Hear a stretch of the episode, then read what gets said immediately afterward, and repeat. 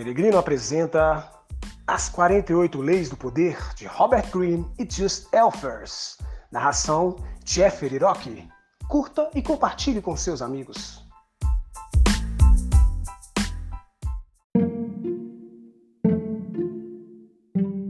Lei 37 Crie espetáculos atraentes. Julgamento. Imagens surpreendentes e grandes gestos simbólicos criam uma aura de poder. Todos reagem a eles. Encene espetáculos para os que o cercam, repletos de elementos visuais interessantes e símbolos radiantes que realcem a sua presença. Deslumbrados com as aparências, ninguém notará o que você realmente está fazendo. A Lei Observada 1 no início da década de 1780, espalhou-se o boato em Berlim sobre a estranha e espetacular prática da medicina por um tal Dr. Weisleder. Ele realizava seus milagres numa enorme cervejaria reformada, diante da qual os berlinenses começaram a ver-se formando filas cada vez mais longas. Eram cegos, aleijados, qualquer um que tivesse uma doença incurável pela medicina tradicional. Quando se soube que o médico trabalhava expondo o paciente aos raios da lua, ele recebeu logo o apelido de médico da lua de Berlim. Certa ocasião, em 1783, noticiou-se que o Dr. Weisleder tinha curado uma mulher rica de uma terrível doença. De repente, ele se tornou uma celebridade. Antes, só a população mais pobre de Berlim era vista aguardando maltrapilha do lado de fora da cervejaria.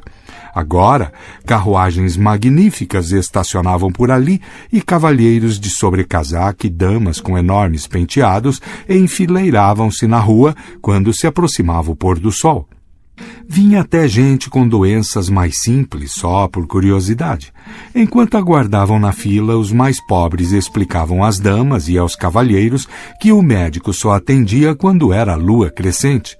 Muitos acrescentavam que eles mesmos já haviam sido expostos aos poderes curativos que ele evocava dos raios da lua. Até os que se sentiam curados voltavam, atraídos por esta forte experiência. Dentro da cervejaria, o visitante se deparava com um estranho e excitante espetáculo. Aglomerada no salão de entrada havia uma multidão de pessoas de todas as classes e origens étnicas, uma verdadeira torre de Babel. Através das altas janelas do lado norte do salão, o luar prateado jorrava de vários ângulos. O médico e a esposa, que parecia também era capaz de curar, praticavam no segundo andar, onde se chegava por uma escada no final do salão. Conforme a fila avançava, os doentes escutavam gritos e choros lá em cima e comentava-se, talvez, que um senhor cego de repente recuperava a visão. Uma vez lá em cima, a fila se dividia para o norte, onde ficava a sala do médico, e para o sul, onde sua esposa atendia apenas as senhoras. Finalmente, depois de horas de expectativa na fila, os pacientes do sexo masculino eram conduzidos para o assombroso médico, um homem idoso com os fiapos rebeldes de cabelos grisalhos e uma aparência elétrica. Ele recebia o paciente, digamos, um menino trazido pelo pai, descobria a parte doente do seu corpo e erguia o garoto até a janela, voltada para a luz da lua. Depois, massageava o local do machucado ou da doença, murmurava algo ininteligível, olhava para a lua com ar de quem sabia das coisas e, em seguida, após recolher o seu pagamento, mandava embora o menino e o pai. Enquanto isso, na sala que dava para o sul, sua mulher fazia a mesma coisa com as senhoras, o que era estranho, realmente, porque a lua não podia aparecer em dois lugares ao mesmo tempo. Em outras palavras, não podia ser vista das duas janelas. Aparentemente, o simples pensamento, ideia e símbolo da lua bastavam, pois as senhoras não se queixavam e observavam mais tarde, confidencialmente, que a esposa do médico da lua tinha os mesmos poderes curativos do marido. Interpretação. O Dr. Weisleder podia não saber nada de medicina, mas conhecia a natureza humana. Ele reconhecia que as pessoas nem sempre querem palavras, nem explicações racionais ou demonstrações dos poderes da ciência. Elas querem um apelo imediato às suas emoções. Deles isso e elas farão o resto. tal como imaginar que podem ser curadas pela luz refletida numa rocha a 350 mil quilômetros de distância.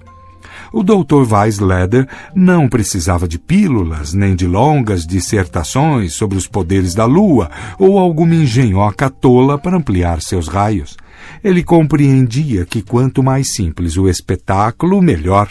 Apenas o luar jorrando de um lado, a escada levando aos céus e os raios da lua, visíveis diretamente ou não, qualquer outro efeito a mais, e a lua pareceria não ser forte o bastante sozinha. E a lua era forte o bastante, era um imã para as fantasias, como sempre foi ao longo da história. Associando-se simplesmente com a imagem da lua, o médico ganhava poder. Lembre-se, a sua busca de poder depende de atalhos. Você deve sempre evitar a desconfiança das pessoas, o desejo perverso que elas têm de resistir ao que você quer. Imagens são atalhos extremamente eficazes. Desviando-se da cabeça, sede da dúvida e da resistência, elas vão direto ao coração. Dominando o olhar, elas criam poderosas associações, unindo as pessoas e ativando suas emoções. Com a luz branca da lua nos olhos, elas não enxergam as suas trapaças. A Lei Observada 2 em 1536, o futuro rei da França, Henrique II, conheceu a sua primeira amante, Diane de Poitiers. Diane tinha 37 anos na época e era viúva do grande senescal da Normandia. Henrique, por sua vez, era um rapaz alegre de 17 anos que estava apenas começando a se entregar às loucuras da juventude. No início, a união dos dois parecia simplesmente platônica, com Henrique mostrando uma devoção fortemente espiritual por Diane, mas logo ficou evidente que ele a amava de todas as maneiras, preferindo-a na cama à sua jovem esposa, Catarina de Médici. Em 1547, o rei Francisco morre e Henrique sobe ao trono. Esta nova situação era arriscada para Diane de Poitiers, ela tinha acabado de fazer 48 anos e, apesar dos notórios banhos frios e dos boatos sobre elixires da juventude, ela estava começando a mostrar a sua idade. Agora que Henrique era rei, talvez voltasse para a cama da rainha e fizesse o que outros reis tinham feito, escolher amantes entre o grupo de beldades que faziam da corte francesa a inveja da Europa. Afinal de contas, ele estava com apenas 28 anos e tinha uma bela estampa. Mas Diane não desistia tão facilmente e continuou enfeitiçando o amante como vinha fazendo há 11 anos. As armas secretas de Diane eram símbolos e as imagens, aos quais ela sempre prestava muita atenção. Logo no início do seu relacionamento com Henrique, ela criou um emblema interligando as suas iniciais com as dele para simbolizar a união dos dois. A ideia funcionava como um amuleto. Henrique espalhou esta insígnia por toda parte. Nos seus mantos reais, em monumentos, igrejas, até na fachada do Louvre, que na época era o Palácio Real em Paris. As cores favoritas de Diane eram o preto e o branco, que ela usava exclusivamente e sempre que possível a insígnia aparecia nestas cores. Todos reconheciam o símbolo e o que ele queria dizer. Assim que Henrique subiu ao trono, entretanto, Diane foi ainda mais além, decidiu identificar-se com a deusa romana, Diana, sua xará. Diana era a deusa da caça, passatempo tradicional da realeza e uma paixão de Henrique. Igualmente importante na arte renascentista, ela simbolizava castidade e pureza.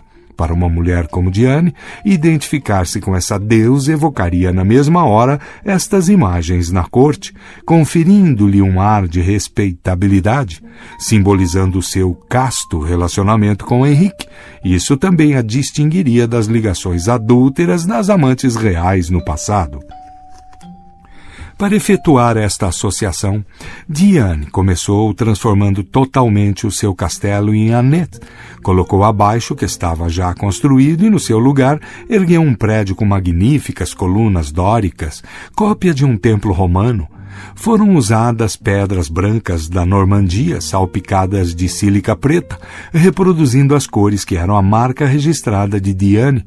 O emblema com as suas iniciais e as de Henrique apareciam nas colunas, nas portas, janelas e tapete. Ao mesmo tempo, os símbolos de Diana, luas em quarto crescente, veados e cães de caça, enfeitavam os portões e a fachada. Dentro, enormes tapeçarias retratando episódios da vida da deusa cobriam o chão e as paredes. No jardim ficava a famosa escultura de Goujon, Diane Chasserres, que hoje está no Louvre e que tem uma incrível semelhança com Diane de Poitiers. Quadros e outros retratos de Diana apareciam por todos os cantos do castelo. Annette conquistou definitivamente Henrique, que logo estava proclamando aos quatro ventos a imagem de Diane de Poitiers como uma deusa romana. Em 1548, quando o casal apareceu junto em Lyons para uma comemoração real, o povo da cidade os recebeu com uma tableau vivant, retratando uma cena com Diana, a caçadora. O maior poeta da França na época, Pierre de Ronsard, começou a compor versos em homenagem a Diana. Na verdade, instalou-se uma espécie de culto à deusa Diana, inspirado pela amante do rei. A Henrique parecia que Diane se envolvera numa espécie de aura divina e que ele estava destinado a adorá-la para o resto da sua vida, e até a sua morte em 1559 ele continuou fiel, dando-lhe o título de duquesa, uma riqueza incalculável e demonstrando uma devoção quase religiosa à sua primeira e única amante. Interpretação Diane de Poitiers, mulher de origem burguesa modesta, conseguiu cativar Henrique por mais de 20 anos. Quando ele morreu, ela havia passado dos 60, mas a paixão dele só aumentou com o passar dos anos. Ela conhecia bem o rei. Ele não era um intelectual, mas um amante da vida ao ar livre. Gostava particularmente das justas, com seus galhardetes de cores fortes, cavalos ricamente ajaezados e mulheres bem vestidas. Diane viu o gosto de Henrique pelo esplendor visual como uma infantilidade e aproveitava todas as chances de jogar com essa fraqueza dele. A estratégia mais astuciosa de Diane foi a sua apropriação da deusa Diana. Aqui ela não jogou apenas com a imagem física, ela entrou no reino dos símbolos psíquicos. Foi uma proeza e tanto transformar a amante do rei num emblema de poder e pureza, mas ela conseguiu.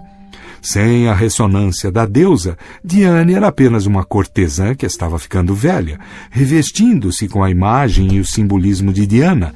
Ela parecia uma força mítica destinada à grandeza. Você também pode jogar com imagens assim, tecendo pistas visuais numa gestalt abrangente, como fez Diane com suas cores e sua insígnia. Crie marcas registradas como essas para se distinguir dos outros. Em seguida, vá em frente. Descubra uma imagem ou símbolo do passado que se encaixe perfeitamente à sua situação e envolva-se nela. Vai parecer maior do que é na realidade diante da luz que se reflete nas outras estrelas, formando à sua volta uma espécie de corte, diante da justa e igual distribuição de seus raios a todos igualmente, diante do benefício que leva a todas as partes, produzindo vida, alegria e ação, diante da sua forma constante e invariável, escolho o Sol como a imagem magnífica para representar um grande líder. Luís XIV, o Rei Sol, 1638-1715. As chaves do poder. Defender-se com palavras é um negócio arriscado. Elas são instrumentos perigosos e podem se perder pelo caminho.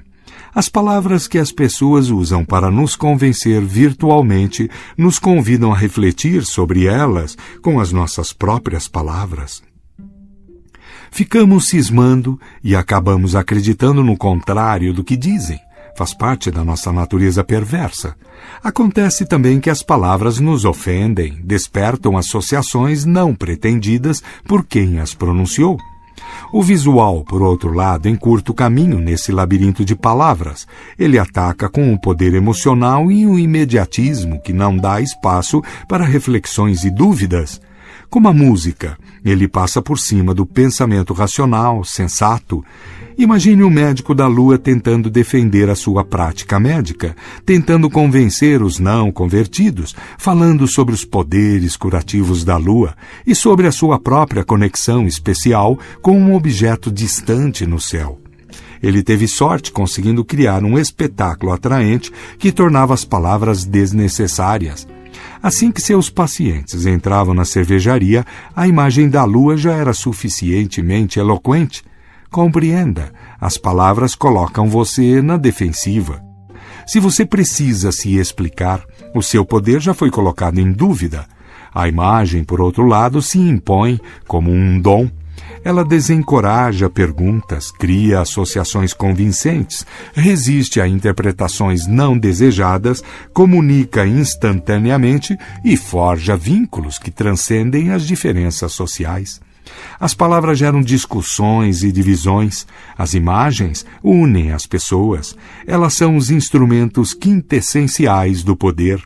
O símbolo tem o mesmo poder, seja ele visual, a estátua de Diana ou uma descrição verbal de algo visual, as palavras Rei Sol. O objeto simbólico representa outra coisa, algo abstrato, tal como a imagem de Diana representando a castidade. O conceito abstrato, pureza, patriotismo, coragem, amor, está repleto de associações emocionais e poderosas. O símbolo é uma forma de expressão mais rápida, contendo dezenas de significados numa única frase ou objeto. O símbolo do Rei Sol, como explicado por Luís XIV, pode ser entendido em vários níveis, mas a sua beleza está no fato de que as suas associações não exigiam explicação, falavam imediatamente aos seus súditos, o distinguiam de todos os outros reis e evocavam um tipo de majestade que ia muito além das próprias palavras. O símbolo tem poderes incalculáveis. O primeiro passo quando se usa símbolos e imagens é compreender a predominância da visão sobre os outros sentidos. Antes do Renascimento, dizem, a visão e os outros sentidos, como o paladar e o tato, por exemplo, operavam num plano relativamente igual. Desde aquela época, entretanto, a visão se tornou dominante, e é o sentido de que mais dependemos e no qual mais confiamos. Como disse Gracian, a vida é geralmente vista, raramente ouvida.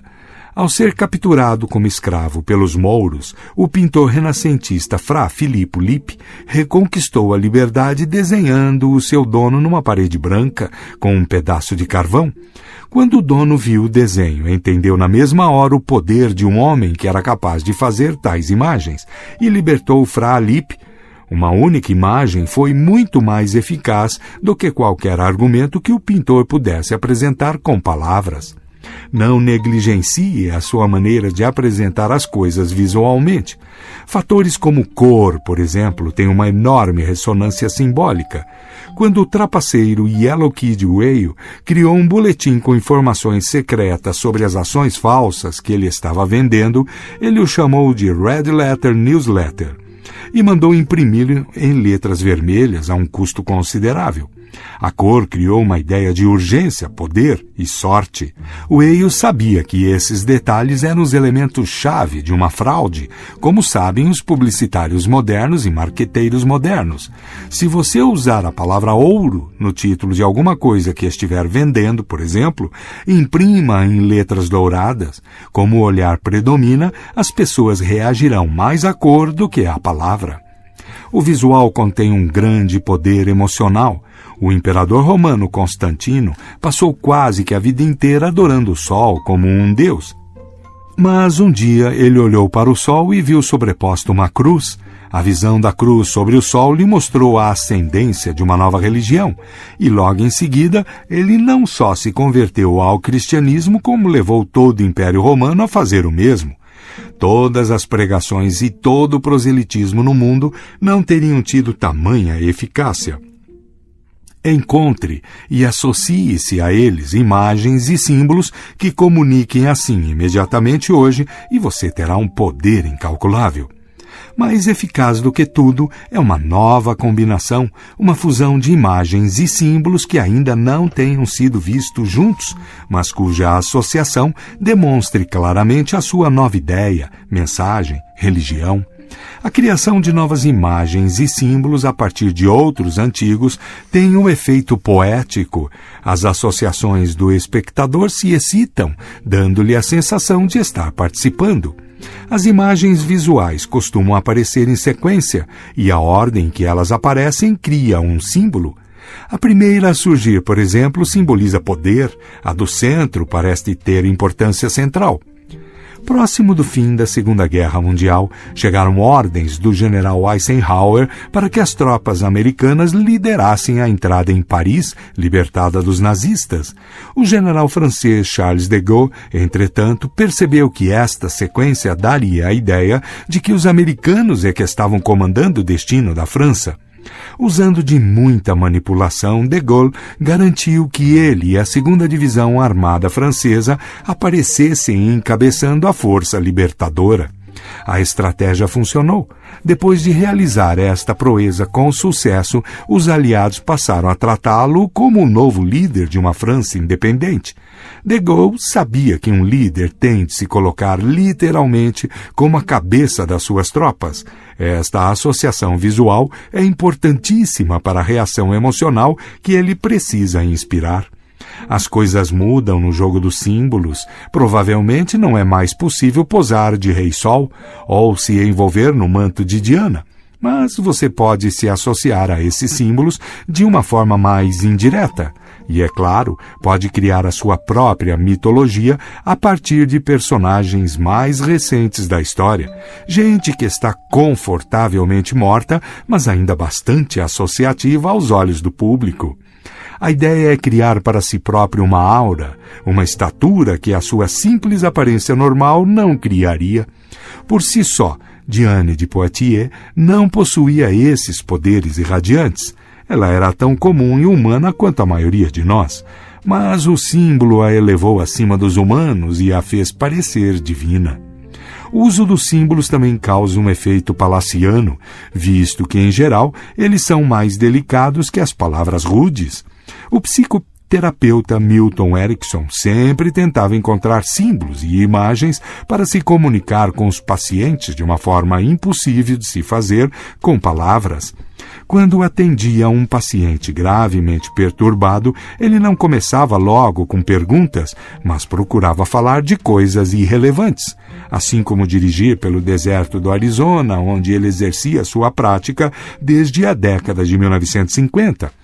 Ao descrever esses passeios, ele acabava encontrando um símbolo adequado para o que desconfiava ser o principal problema daquele homem.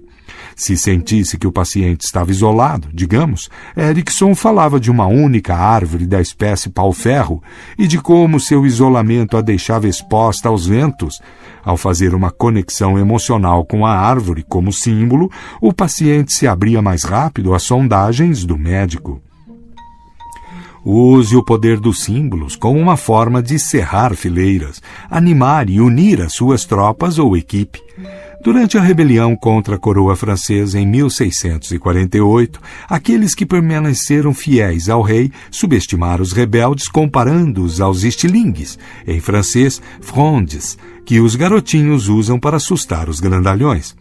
O cardeal de Hertz decidiu transformar este termo depreciativo no símbolo dos rebeldes. A rebelião hoje é conhecida como a Fronde e os rebeldes como Frondeurs. Eles começaram usando faixas nos chapéus, simbolizando o estilingue, e a palavra se tornou seu grito de combate. Sem ele, a rebelião poderia muito bem ter perdido aos poucos a sua força. Encontre sempre um símbolo para representar a sua causa. Quanto mais emocionais as associações, melhor. A melhor maneira de usar imagens e símbolos é organizá-los como um grande espetáculo que assombre as pessoas e as distraia das realidades desagradáveis. Isso é fácil de fazer. Elas gostam do que é grandioso, espetacular e sobrenatural. Apele para suas emoções e elas comparecerão em massa ao seu espetáculo. O visual é o caminho mais fácil para os seus corações. Imagem a cruz e o sol, crucificação e total radiação. Com um sobreposto ao outro, a nova realidade toma forma. Um novo poder acende, o símbolo, Não é preciso explicar nada. Autoridade. As pessoas se impressionam sempre com a aparência superficial das coisas. O príncipe deve, em épocas adequadas do ano, manter o povo ocupado e distraído com festividades e espetáculos. Nicolau Maquiavel, 1469-1527. O inverso. É impossível obter o poder quando se ignoram as imagens e os símbolos. O inverso desta lei não existe. Notas: Antônio e Cleópatra. Ela confiava principalmente na sua presença física e na magia e encanto que essa presença era capaz de criar. Ela veio subindo o rio Sidnus numa barca com a popa dourada e as velas cor de púrpura enfunadas, enquanto os remadores acariciavam a água com remos de prata ao ritmo da flauta, das gaitas e alaúdes. Cleópatra apresentava-se reclinada sob uma tenda de fios de ouro, vestida como Afrodite, como a vemos em suas pinturas, e do lado oposto, completando o quadro, meninos vestidos de cupido a refrescavam com seus leques. No lugar da tripulação, a barca estava repleta das mais belas criadas vestidas como nereidas e graças, algumas ao leme, outras nos cordames das velas, e o tempo todo um perfume forte e indescritível exalava de inúmeros incensórios, chegando até as margens do rio. Grandes multidões acompanhavam esta real procissão. Algumas vinham seguindo a rainha dos dois lados do rio desde a embocadura, enquanto outras desceram correndo da cidade de Tarsus para apreciar o espetáculo. Pouco a pouco as multidões se desviaram do mercado onde Antônio aguardava a rainha na sua tribuna, até que no final ele ficou sozinho e espalhou-se a notícia de todos os lados de que Afrodite viera festejar com Dionísio a felicidade da Ásia. Antônio enviou então uma mensagem convidando Cleópatra para jantar com ele, mas ela achou mais apropriado que ele fosse até ela, e assim, desejando mostrar a sua cortesia e boa vontade, Antônio aceitou e foi. Ele viu que as preparações para recebê-lo eram magníficas e indescritíveis. Porém, o que mais o surpreendeu foi a extraordinária quantidade de luzes.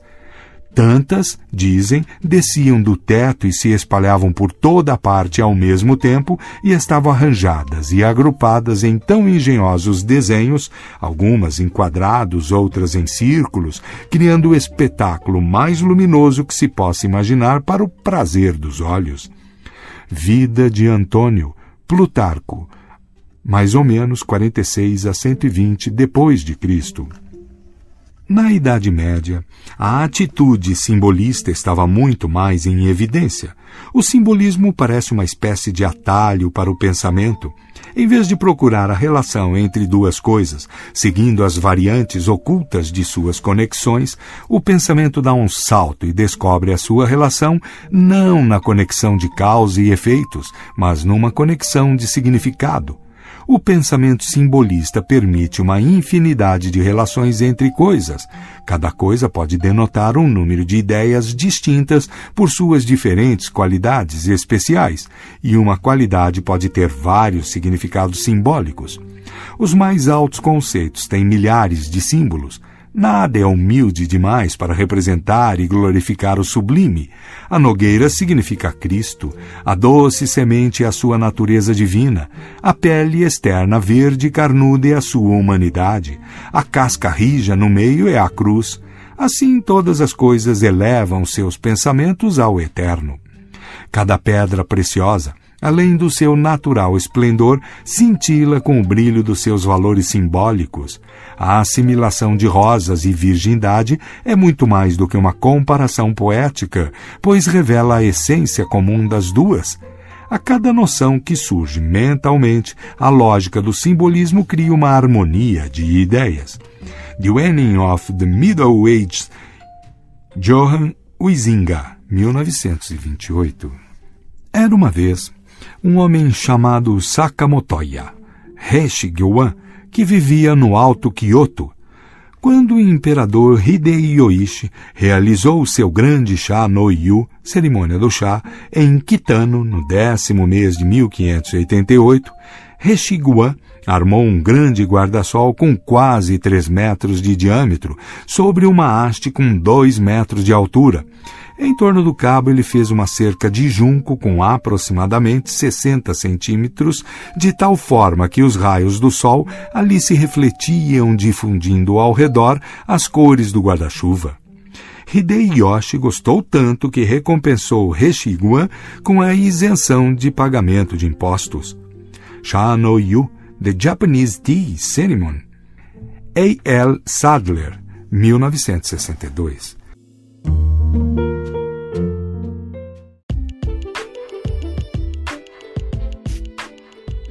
É isso aí, pessoal. Você acaba de ouvir mais um episódio do nosso podcast As 48 Leis do Poder de Robert Greene e Just Elfers. Se você gostou, dê um like, siga nossas redes sociais e fale com os amigos, compartilhe para todo mundo.